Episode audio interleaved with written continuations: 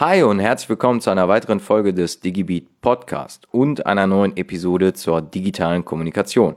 Heute mit einem Kanal, der zumindest aus meiner Sicht eigentlich unerlässlich für jedes Unternehmen und teilweise auch unerlässlich für das einzelne Individuum ist. Die Webseite. Also, los geht's.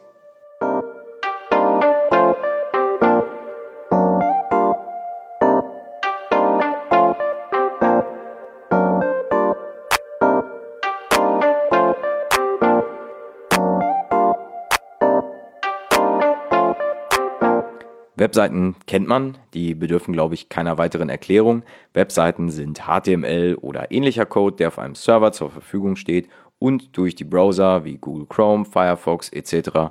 können wir eben auf diese Dateien auf diesem Server zugreifen.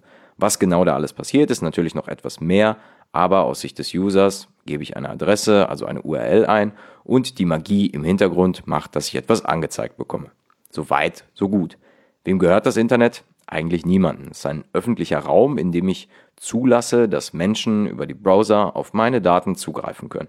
Ich bin also derjenige, der etwas in diesen Datenraum wirft und hofft, dass die richtigen Menschen darauf zugreifen. Das Internet hat erst vor kurzem seinen Geburtstag gefeiert. Damals entwickelt für die Kommunikation zwischen verschiedenen militärischen Abteilungen, ist es mittlerweile das Medium Nummer eins. Es hat unser Leben maßgeblich und nachhaltig verändert. Wieso? Weil es die Kommunikation verändert hat. Das Internet hat den Vorteil, dass nun nicht nur derjenige, der kommunizieren will, seine Botschaft nach außen trägt, sondern auch verschiedene Individuen miteinander kommunizieren können. Ein großer Raum, in dem sich jeder mit jedem unterhalten kann, wann und wo er will. Wer nutzt also Webseiten? Eigentlich jeder, zumindest wenn es um den Aufruf geht. Jeder wird im Laufe der Zeit irgendwann eine Internetseite aufgerufen haben. Schon allein durch einen Klick, der zum Beispiel auf einem Browser passiert ist, das auch gar nicht absichtlich passiert sein muss. Zack, es öffnet sich Google und der Aufruf der ersten Internetseite ist geschehen. Erinnert ihr euch noch an die erste Webseite, die ihr jemals aufgerufen habt? Ich glaube, bei mir war es Freenet beim Registrieren meiner ersten Mailadresse. Vielleicht war es aber auch die AOL-Einstiegsseite, nachdem man mit der CD die nötige Software zum Dial-In installiert hat. Gefühlt ist es aber Ewigkeiten her. Kommen wir aber zur anderen Seite. Wer nutzt denn Internetseiten, um seine Message an andere zu kommunizieren? Auch hier kann das jeder tun.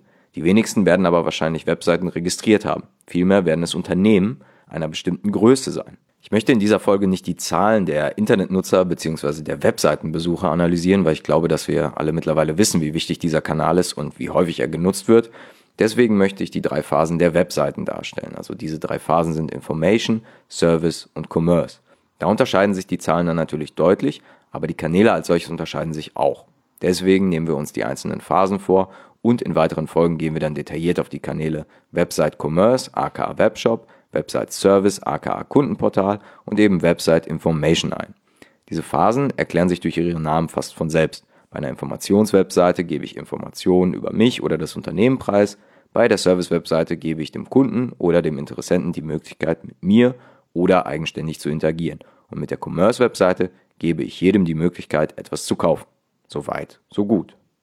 Wieso ist es also relevant, solche Phasen zu haben? Ganz einfach, je nach Ziel, was ich mit diesem Kanal verfolge oder eben was ich kommunizieren möchte, muss meine Webseite genau das bieten. Viele Unternehmen besitzen bereits mindestens eine Informationswebsite, aber auch hier sind viele, gerade regional agierende Unternehmen oder eben Unternehmen, die sich selbst als zu klein sehen, ganz ohne Webseite unterwegs. In der heutigen Zeit aus meiner Sicht ein Unding. Wieso? Weil die erste Phase Information sehr leicht umzusetzen ist und bereits einen enormen Mehrwert für den Kunden bzw. die Kundenkommunikation bietet. Wenn ich Öffnungszeiten auf meiner Webseite anzeige, diese auch noch mit Google My Business kombiniere, weiß der Kunde zu jeder Zeit, wann er vorbeikommen kann, wann er welche Leistung beziehen kann und so weiter. Diese erste Stufe fehlt, wie bereits erwähnt, bei relativ vielen Unternehmen. Laut Statistiken besitzen nur ca. 60 Prozent aller deutschen Unternehmen in 2019 eine Webseite. Warum das so ist, ist wie gesagt mir total unklar. Eine Informationswebseite besteht lediglich aus Informationen. Diese im Internet und auf einer Webseite zu präsentieren, ist relativ einfach. Das Portfolio des Unternehmens ist klar und dieses Portfolio online zu präsentieren, ist dann no big thing. Die zweite Stufe ist dann schon etwas direkter und präziser. Ein Kundenportal oder zumindest die Light-Version, eine Community-Funktion, Kommentarfunktion, Teilenfunktionen, Formulare etc. Auch hier wird diese Stufe von den wenigsten und meistens von den etwas größeren Unternehmen angeboten. Die etwas größeren sind dann natürlich schon mit ihrem Kundenportal am Start, während die kleinen dann eher die Formulare nutzen. Hier unterscheidet sich natürlich, für welche Zielgruppe ich diesen Service anbieten möchte. Diese Phase ist schon eine Weiterentwicklung der ersten Stufe. Das heißt, die Zielgruppe, die lediglich Informationen benötigt, findet natürlich die Inhalte der ersten Stufe. Die Zielgruppe, die weitere Servicemöglichkeiten benötigt, wird auch fündig. Der Zielgruppe, die dann noch einen Schritt weitergehen möchte und Leistungen direkt online einkaufen möchte, muss man dann natürlich auch eine Kauffunktion bereitstellen. Das ist von Unternehmen zu Unternehmen und meinem eigentlichen Unternehmung unterschiedlich. Biete ich Leistungen an, die man gar nicht online beziehen kann, weil es sich dabei um zum Beispiel Dienstleistungen handelt, findet sich natürlich ein anderer Weg der Kauffunktion. Hierbei lässt sich dann zum Beispiel einen Termin einstellen bzw. kaufen und die eigentliche Leistung dann offline beziehen. Statistisch gesehen besitzt jedes dritte Unternehmen einen Webshop bzw. die Einkauffunktion. Auch hier ist es eigentlich keine Besonderheit mehr, einen Webshop anzubieten. Viele Unternehmen sehen aber nicht den eigentlichen Mehrwert, wenn sie dagegen den Aufwand sehen. Produkte müssen in einem Produktinformationsmanagement-Tool gepflegt werden. Dieses System muss dann kompatibel zum ERP-System sein und je nach Prozessen, die ich etabliert habe, fällt individueller Aufwand an, der sich unter Umständen nicht rentiert. Ein Webshop bei einem funktionierenden Unternehmen und einer funktionierenden Strategie rentiert sich aber aus meiner Sicht immer, bei jeder Leistung und bei jedem Produktportfolio. Wie in jedem Kanal der Reihe schauen wir uns natürlich auch die Influencer an. Influencer im eigentlichen Sinne gibt es für Webseiten natürlich nicht.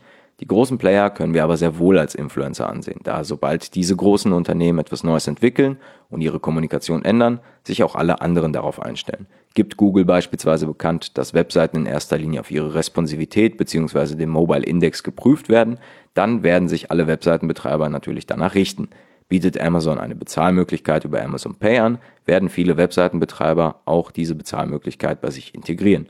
Neue Kontaktmöglichkeiten, die sich bereits bei großen etabliert haben, wie Chats, Bots etc., werden schnell dann auch auf den kleineren Webseiten zu finden sein. Hier kann man dann schon wirklich sagen, dass den Big Five der Internettrend gehört. Diese Big Five sind Apple, Microsoft, Amazon, Google und Facebook.